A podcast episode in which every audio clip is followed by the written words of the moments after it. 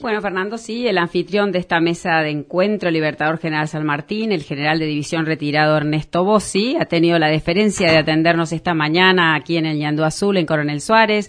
Como vos dijiste, el general Bossi es oriundo de Coronel Suárez, así que goza del cariño y respeto de mucha gente de estos pagos que van a estar encantados de escucharlo, general Bossi. Tenga usted muy buenos días, lo saluda María Garros. ¿Cómo está usted?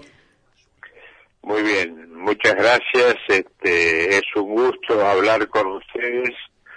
Bueno, como siempre, como suarense, pese que hace muchos años que me fui de Suárez, estoy todos los años, dos o tres veces por año allá y les agradezco esta llamada. No, por favor, muchísimas gracias a usted por atendernos. ¿Qué, qué, qué nos puede contar de lo que pasó, general? Después de más de 55 años de servicio, no dudamos su ánimo de colaborar y, bueno, se ha ligado a estas infundadas acusaciones. Sí, mire, este es un viejo tema que en mi caso comenzó en el año 1995 yo era secretario general del ejército. El secretario general del ejército es un poco el hombre de la política institucional de la fuerza. Y fuimos invitados a un debate al Congreso de la Nación por las comisiones de defensa del Senado y de la Cámara de Diputados y ahí expresamos, no es la opinión mía, sino era de la institución, sobre un tema que lo veíamos venir este, a pasos agigantados, como era el aumento de la droga, del narcotráfico y demás cosas, y ya lo planteamos en ese momento. Eh, en ningún caso nosotros propusimos que los militares reemplacen a la policía, ni mucho menos, simplemente debatir este tema con la profundidad y la seriedad que se merece. Claro, claro. Como, ejemplo, en el año, cuando empezamos esto en el año 95, eh, Argentina recién comenzaba a ser un país de paso de la droga y el consumo era muy reducido. Bueno, si lo comparamos con hoy, lamentablemente, y repito esto, lamentablemente nosotros teníamos razón. Sí, exacto, sí, sí. Usted, general, eh, sostiene que defensa y seguridad deberían ir de la mano, ¿verdad? Que es lo que usted denomina seguridad integral. Exactamente, exactamente. Nosotros pensamos así, pero no porque a nosotros se nos ocurra, sino que eh, así es en el mundo. Aquí, lamentablemente, el debate sobre los temas de defensa y seguridad no pudo sustraerse acá en nuestro país de los efectos de los desencuentros del pasado.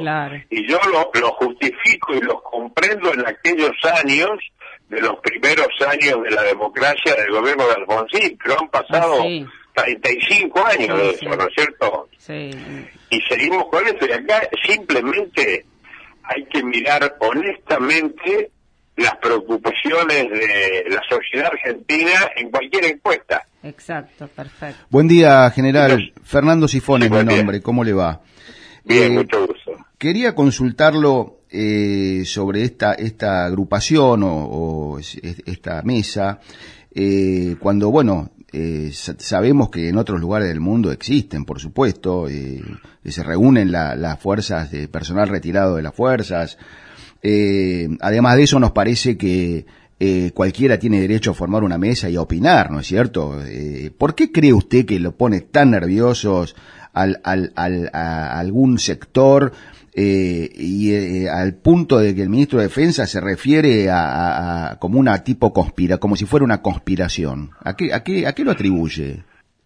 Mire, yo esto, y esto es una opinión personal, nosotros lo único que pretendemos es aportar una visión no partidista eh, sobre este tema basada en los conocimientos y experiencias sobre esto, ¿no?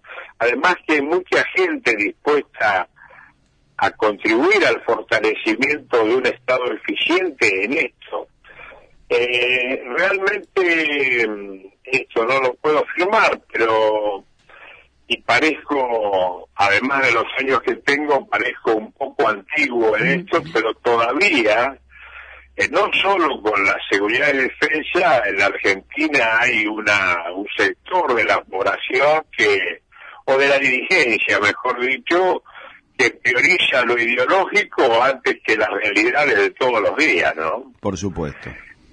Sí, lo veíamos recién, estamos hablando de ese tema en educación, ni más ni menos, general. También se da en todo. Claro, exactamente. General, eh, buen día, mi nombre es Martín Aguer, ¿qué tal? Mucho gusto. Eh, eh, la mesa de encuentro esta va a asesorar o ocuparse de todos estos temas de tipo de depredación del mar argentino. El tema, otro tema que me preocupa, que no veo que, que se atienda, es el tema de todos los militares que están con prisión preventiva sin condena y, que nadie nadie se ocupa de ellos. Eh, no sé qué opina de la mesa de encuentro.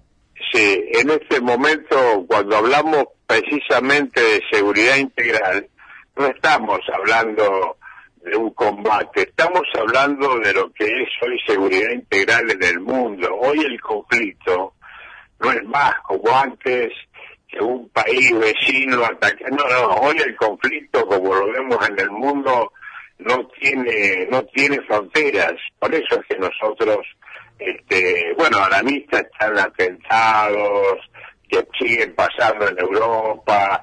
Esto, el mar argentino, la depredación es un caso el que se nombró, el reclamo de las Islas Malvinas, todo esto.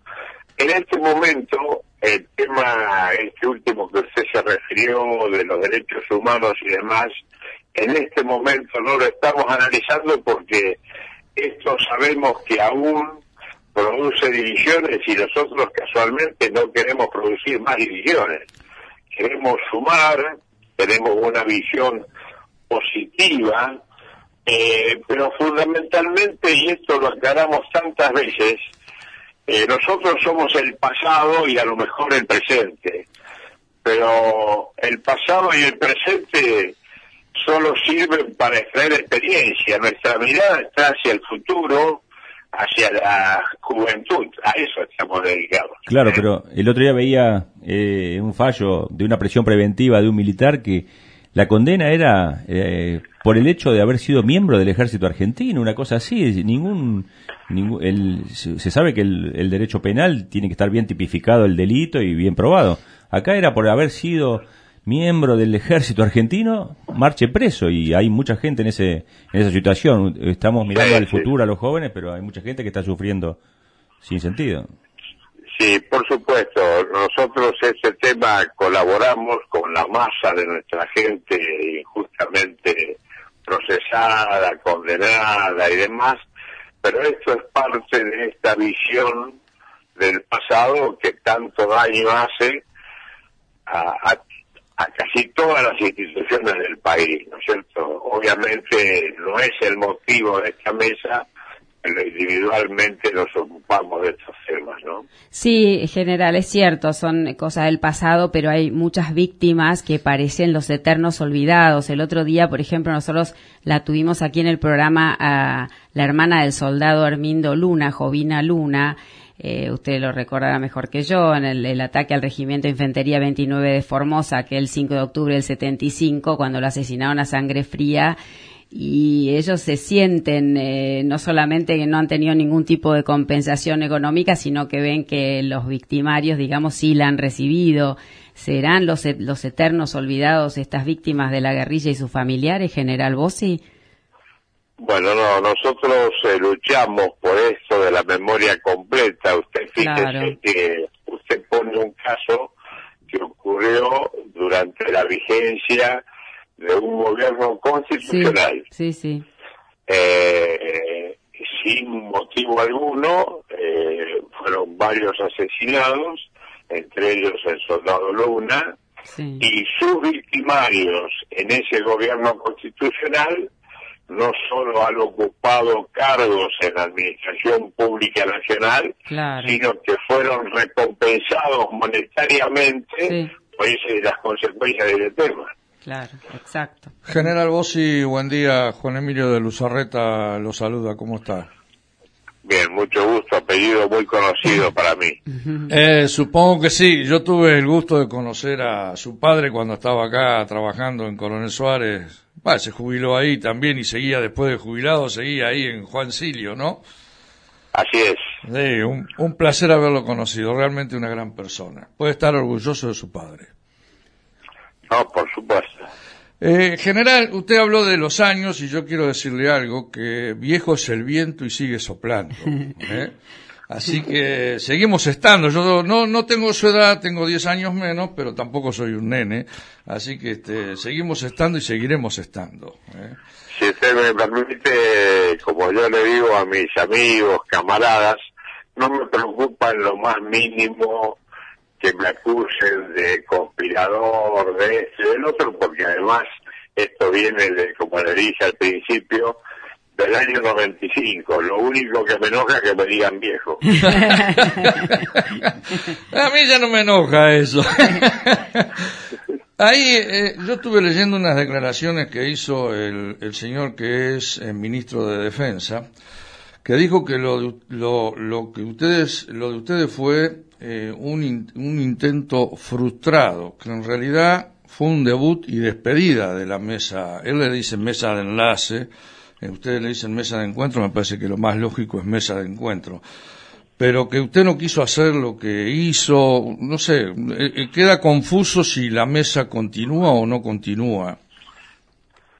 Sí, en primer lugar, respecto del nombre, nosotros este, empezamos a trabajar sin nombre alguno ante pedido, bueno, póngase un nombre, eh, casualmente para evitar justicacias pusimos mucho cuidado en no llamarnos mesa de enlace, para que no se nos confunda, no porque tengamos ningún turista ni reserva con la mesa de los, de, de los productores agropecuarios, ¿no es cierto? La mesa del campo.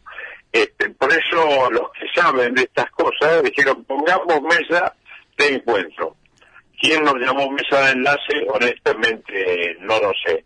Nosotros obviamente somos respetuosos de la jerarquía, no compartimos los las consideraciones que el señor ministro de Defensa hizo nosotros, pero por supuesto vamos a continuar con nuestros objetivos. Estamos en este momento como se dice habitualmente, haciendo un control de daños, digamos así, ver en qué nos equivocamos ¿no? y vamos a seguir adelante. En resumen general, eh, si no, no, no le pido una puntuación, pero ¿cómo, ¿cómo están del 1 al 10 los uniformados hoy en la Argentina en general? El ejército, la policía, gendarmería. ¿Están conformes? ¿Están bien? ¿Están descontentos? Este es un largo proceso, eh, como yo le decía, este debate no pudo sustraerse a nuestro país de los efectos de los desencuentros del pasado y ello terminó por afectar la mirada que el Estado y parte de la sociedad han venido teniendo a través de décadas sobre las fuerzas.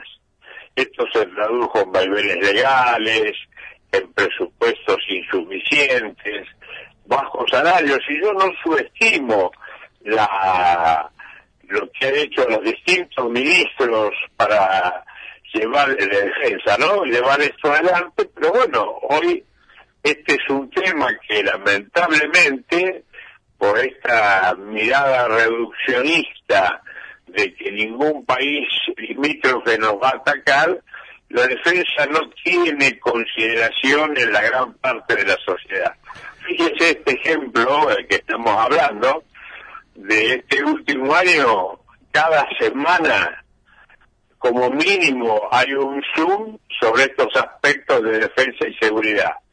Bastara, y nadie dice nada. Mm. Nosotros hicimos un convenio con la universidad, este, con la UCEMA, para tratar eso académicamente, y hicimos esta reunión para invitar a camaradas de todo el sector sobre ese tema. Y fue suficiente que nos reuniéramos ocho o diez personas de uniforme para bueno, la repercusión que, tuvo, pasó, Exactamente.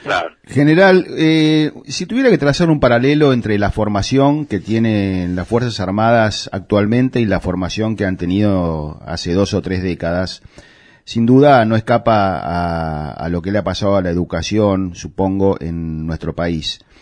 Pero eh, también por otro lado, eh, la persona que hoy este, entra al colegio militar, supóngase, donde usted ha, estudiado, eh, tiene que tener una vocación realmente fuerte.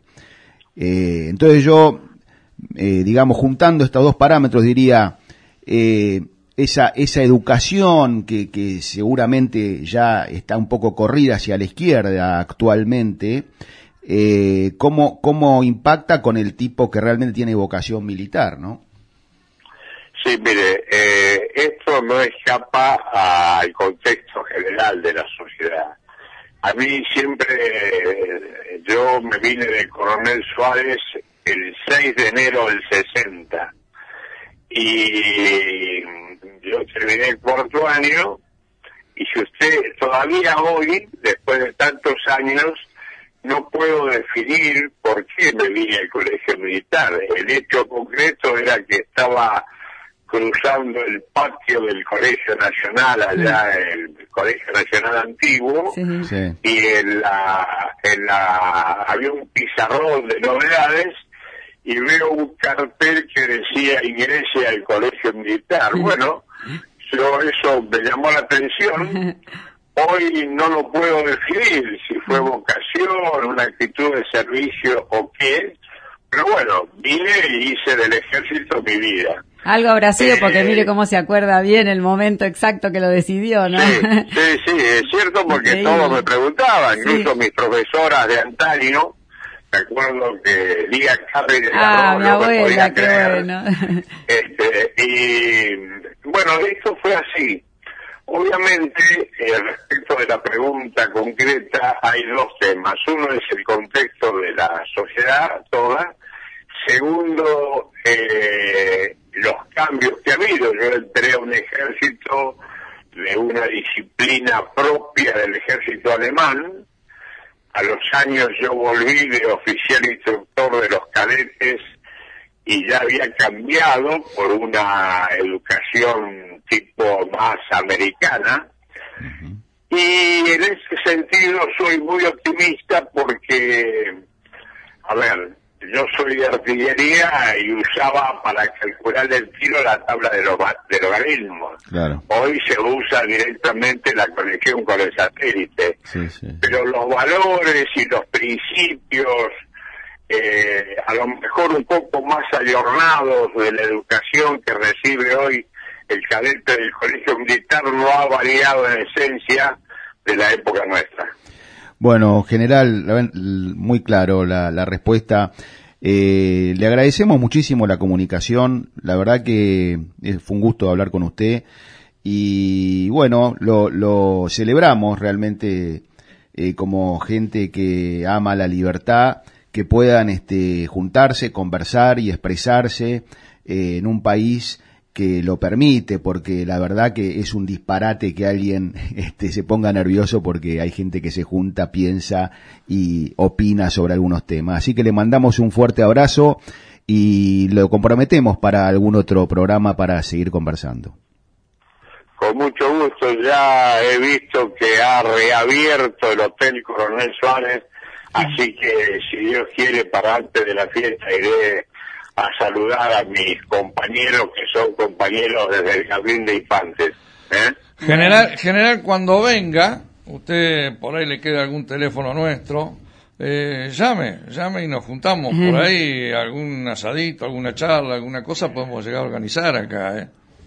Cómo no, casualmente le comentaba, creo que Sí, a señora que el jueves pasado estuve comiendo con Manuel Solanet y me contaba lo agradable que le resultó la charla con ustedes. qué ¿Eh? amable, muchísimas gracias, muchas gracias. Le agradecemos mucho, general, le mandamos un fuerte abrazo. Muchas gracias. Muchas gracias, eh. saludos a todos y un abrazo a todos ustedes. un abrazo para usted, general. Era el general Bossi en el Yandú Azul.